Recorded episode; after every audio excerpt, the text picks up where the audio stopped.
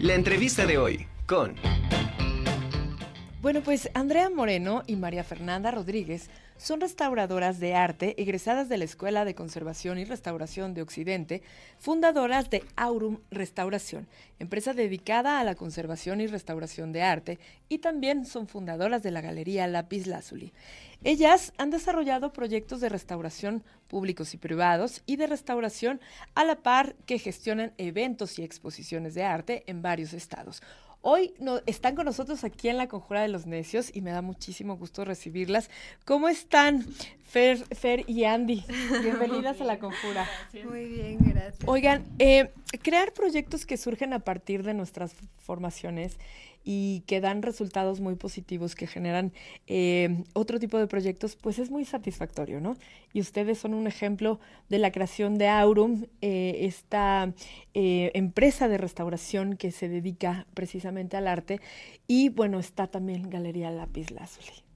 Bienvenidas. Platíquenos de qué se trata. primero, si quieren hablar que de, de, Aurum, que es lo primero que se, que se crea. Ok. Bueno, pues justo somos restauradoras y creamos Aurum precisamente para llevar a cabo nuestra especialidad, ¿no? La restauración de arte, que para quien no lo sepa es una carrera de cinco años. Entonces pueden estudiar eh, restauración. Si se preguntan cómo llega un restaurador a intervenir en una pieza, pues es pasando este periodo formativo. Y bueno, abrimos Aurum en el 2019 y empezamos a restaurar colecciones privadas y a realizar proyectos públicos de restauración y restauramos todo, pintura, escultura, documentos, libros, eh, metales, pintura mural, retablos. Y ha sido bastante interesante porque tenemos desde proyectos muy chiquitos en cuanto a tamaños, si hablamos en relación a eso, y unos gigantes así. Claro. Qué maravilla, porque la verdad es que, pues sí, como dices, mucha gente a veces no tenemos como mucha conciencia de lo que implica ser un restaurador. Entonces, a mí me pareció muy interesante esto de, de por ejemplo, los libros. Restaurar libros que no se me hace como muy fácil. Y, bueno, estos, eh, Aurum ofrece toda esta gama de posibilidades para poder rescatar estos objetos que de alguna manera son parte de la historia, de la historia familiar, en fin, que, que, tienen un significado, ¿no? Y bueno, platíquenos de Galería Lápiz Lazuli. Bueno, Galería Lápiz Lazuli se funda apenas, eh, tenemos unos meses, en junio, sí fue en junio, ¿verdad? Sí. En junio, entonces ya hemos hecho dos exposiciones ahí, una colectiva que trató de toros y caballos y otra de un artista poblano que se llama Fernando Albizúa. Y actualmente está esa exposición ahí. Me pareció maravilloso esta exposición de tan bravo como lo pinto. Me encantó. Toros y caballos, que es, vaya, también son parte de mi alter ego. Entonces me encantó, me encantó. Y es, es como una plataforma también para, eh, para muchos artistas emergentes o a lo mejor también consolidados que, que permite el acercamiento del arte a, a, la, a, la, a la, sociedad, ¿no? Mm, claro, eh, bueno, sí, Galería Lapislázuli eh, es un espacio abierto a artistas, tanto emergentes como consolidados, como bien mencionas. Y parte de, de lo que nos gusta eh, de este proyecto es que es bastante integral, ¿no? Intentamos tener diferentes temas, diferentes propuestas, diferentes técnicas y, eh, bueno, hemos tenido como esta apertura Hemos tenido mucha satisfacción al trabajar con artistas, la mayoría son poblanos y hay muchísimo, muchísimo talento en Puebla. La verdad es que la calidad es altísima y yo los invito a que se acerquen a este tipo de espacios para que conozcan y para que también puedan eh, contribuir de la manera que quieran eh, en la parte como de coleccionistas o también pueden, pueden exponer o hay muchas formas de participar en nuestro espacio. En ese sentido, ¿cómo es que si, si yo quisiera ser parte de, de las exposiciones que hace eh, Galería Lápiz Lazuli, ¿cómo, eh, ¿cuáles son los requisitos o cómo, cómo me acerco a, a, para exponer con ustedes? Pues hay dos formas prácticamente. Una, si tú quieres exponer, un ejemplo, tú eres el artista, tú quieres exponer solamente tu obra, igual, checamos fechas, nos vamos poniendo de acuerdo en esa parte, programamos todos, invitamos a nuestra gente, así como tú la tuya para que se pueda hacer la, la exposición. Y también puede ser colectiva. Nosotros este, lanzamos una convocatoria, como fue la de Tan Bravo como lo pintes, invitando a los artistas a, a participar, ¿no? Entonces nada más en esa ocasión solamente dimos el tema, que se trataba de toros y caballos, y no importaba mientras esté como dentro de... Hubo mucha libertad eh, mientras todo estuviera bajo ese tema, eh, de técnicas, de formatos, de estilos, de todo. Y creo que fue muy notorio eh, eh, cuando veías el catálogo, visitabas la exposición, darte cuenta de eso. Sí, claro. ¿Y con cuántas obras más o menos participaron en esta, en esta exposición cada uno de los artistas? ¿Solamente una pieza o más de una?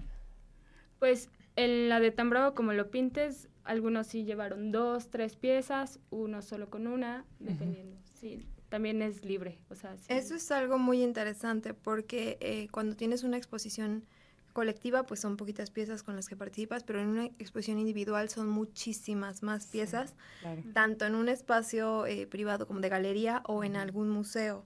Entonces es interesante eh, identificar el proceso para llegar a ese punto porque pues a muchos artistas emergentes eso es lo que les cuesta un poquito de trabajo, la producción, porque al final también es una inversión y tienes que financiarla.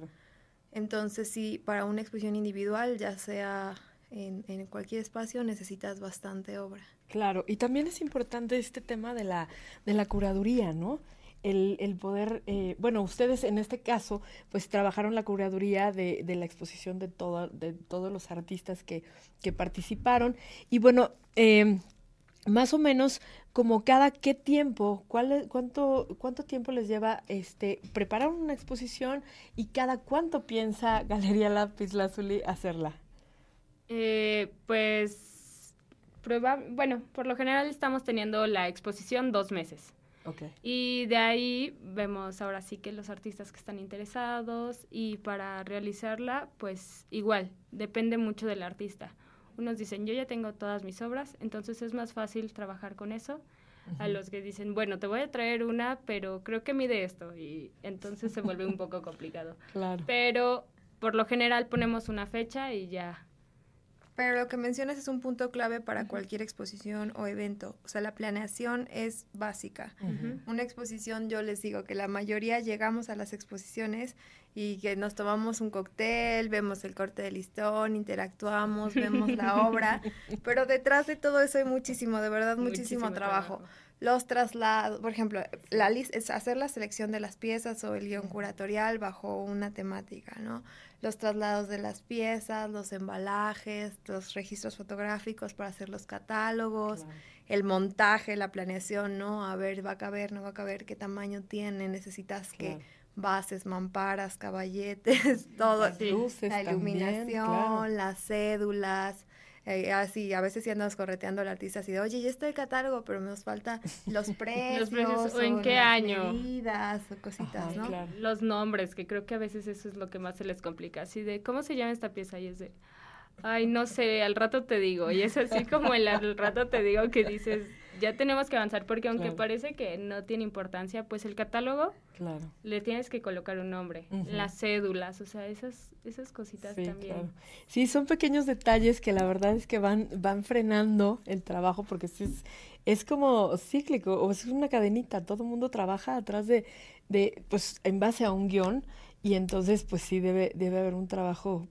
Ya una calendarización, por ejemplo, Exacto. la publicidad tiene que estar lista con anticipación para que se difunda en redes sociales o en este WhatsApp, lo que sea, eh, los patrocinadores, el, el catering, todo tiene que estar planeado y como tú dices, funcionar y Sí. llegar en el momento correcto, si no se retrasa o tienes complicaciones. Claro. Que de todas maneras también siempre pasa y eso es como parte de nuestras anécdotas y que ya luego no en ese momento nos estresamos y siempre lo resolvemos, pero o sea, luego platicamos, ¿te acuerdas cuando nos pasó esto?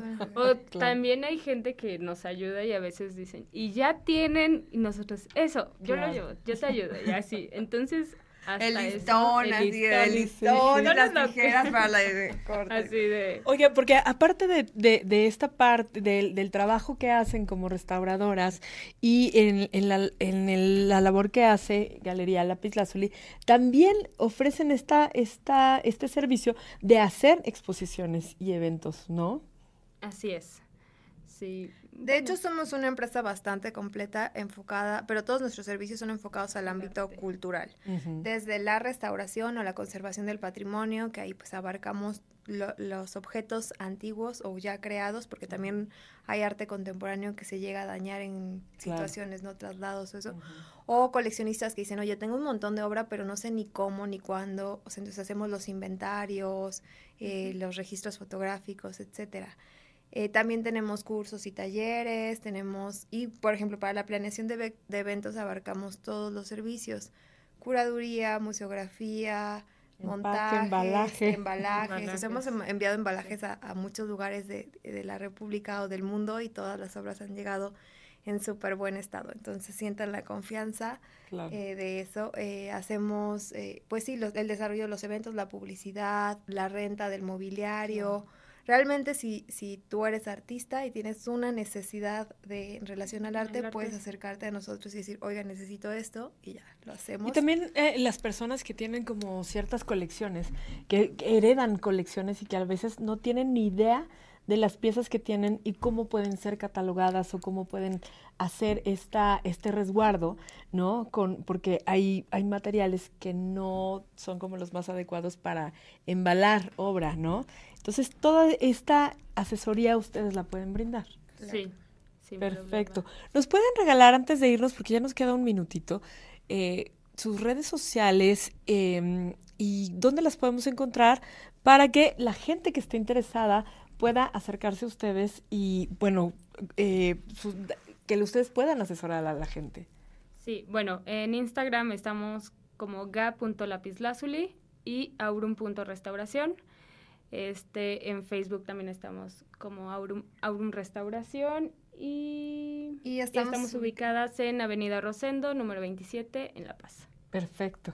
Pues muchas gracias, Fer, y, este, pues les agradezco muchísimo que hayan estado aquí en la en la Conjura de los Neces compartiéndonos y felicidades porque me encantó esta iniciativa de, de pues darle darle espacio a muchos artistas y como dices hay mucho arte, mucho mucho talento aquí en Puebla. Muchísimas gracias, chicas. Gracias a ti.